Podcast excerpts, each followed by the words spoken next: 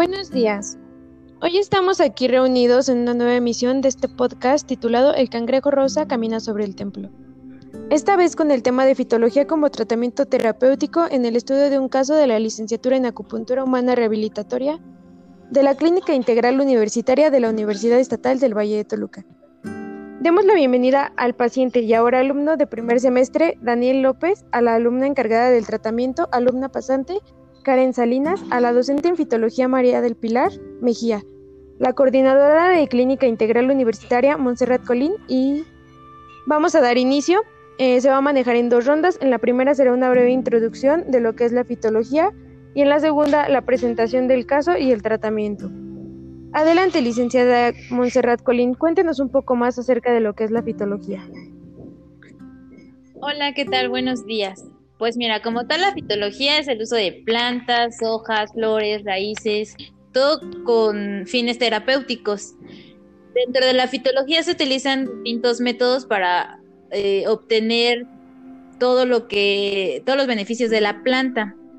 Ocupas toda la planta, pero para esto tenemos a la experta en ello, la licenciada María del Pilar, que nos contará un poquito más acerca de estos procesos mediante los cuales podemos aprovechar de diferentes maneras estas plantas. Adelante, Liz. Claro que sí, buenos días, licenciada. Para la carrera de acupuntura humana rehabilitatoria, la fisiología se ha convertido en una herramienta fundamental para el tratamiento. Tal es así que en el mapa curricular existen dos semestres en el que se imparte la materia. De manera general, nosotros realizamos tinturas, microdosis, pomadas, gel, cápsulas, jabones, infusiones, se les enseña a los alumnos todo lo relacionado con las plantas, como el nombre, las indicaciones, las precauciones, eh, la dosificación y naturaleza, para que de esta manera los alumnos tengan las competencias para llevarlo a la práctica clínica. En este caso, el paciente Daniel López, que ahora es nuestro alumno y aprende todas estas técnicas. Así es, eh, como bien lo menciona la licenciada, existen diferentes métodos, todos ellos se les enseñan a los pacientes. Es por ello que en la universidad se ha implementado eh, diversos laboratorios en donde se realizan estos, estos materiales, incluso existe un invernadero. Y después estos materiales que son creados por los alumnos son llevados a la clínica y almacenados con un sumo cuidado a temperaturas específicas para su conservación, además de que se enfrascan y se envasan. Eh, y pues estos medicamentos llamados así son disponibles y están disponibles para los pacientes que los requieran en la clínica.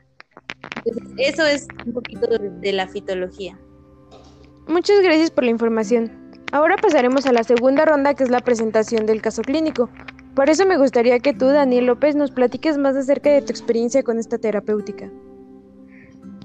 Claro, sin ningún problema. Eh, pues mira, yo, yo acudí a la clínica universitaria porque no podía dormir desde hace aproximadamente seis años. Yo tengo 34 años y entonces me parecía algo preocupante y me recomendaron ir a esta clínica.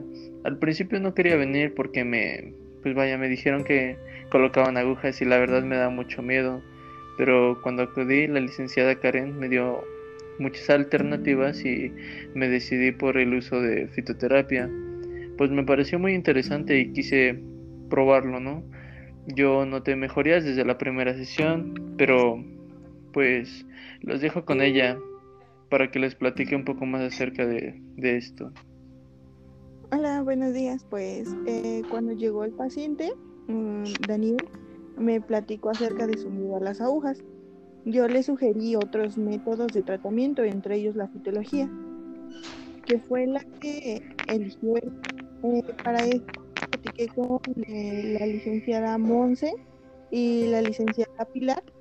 Eh, me comentaron que era una alternativa viable de tratamiento y que comentara con ella. el tratamiento en datos que recabamos en autoría clínica y se preparado que se hace con agua de con agua y tintura de tila y un tratamiento en microdosis de lavanda con flor de azar. Eh, el paciente desde la primera sesión eh, refirió sentirse mucho mejor y por ello continuamos, decidimos continuar con el tratamiento y después de los cambios, después de un mes, los cambios fueron impresionantes, pero ¿quién mejor que el propio paciente que nos platique cómo se sintió? Mm, bueno, pues la verdad al principio sí, sí dudé un poco del tratamiento, pero después me sorprendí. El cambio fue impresionante. Después de seis años de padecer insomnio, ya podía conciliar el sueño continuo sin problema. Además de, de esto, trajo consigo como si fuera más activo y productivo en el día, pues me sentí más tranquilo, relajado, activo y mucho menos irritable. El cambio fue radical y me ayudó tanto que empecé a interesar más por las plantas y la carrera en sí. Pues vaya, estamos aquí. Decidí comenzarla y estudiar. Muchas gracias a todos por estar aquí. Es muy interesante y aún más porque este es un padecimiento muy común y los medicamentos para este padecimiento suelen ser muy agresivos. Así que ya saben, si sufren de insomnio, no duden en acudir a la Clínica Integral Universitaria de la Universidad Estatal del Valle de Toluca para encontrar un tratamiento acorde a sus necesidades.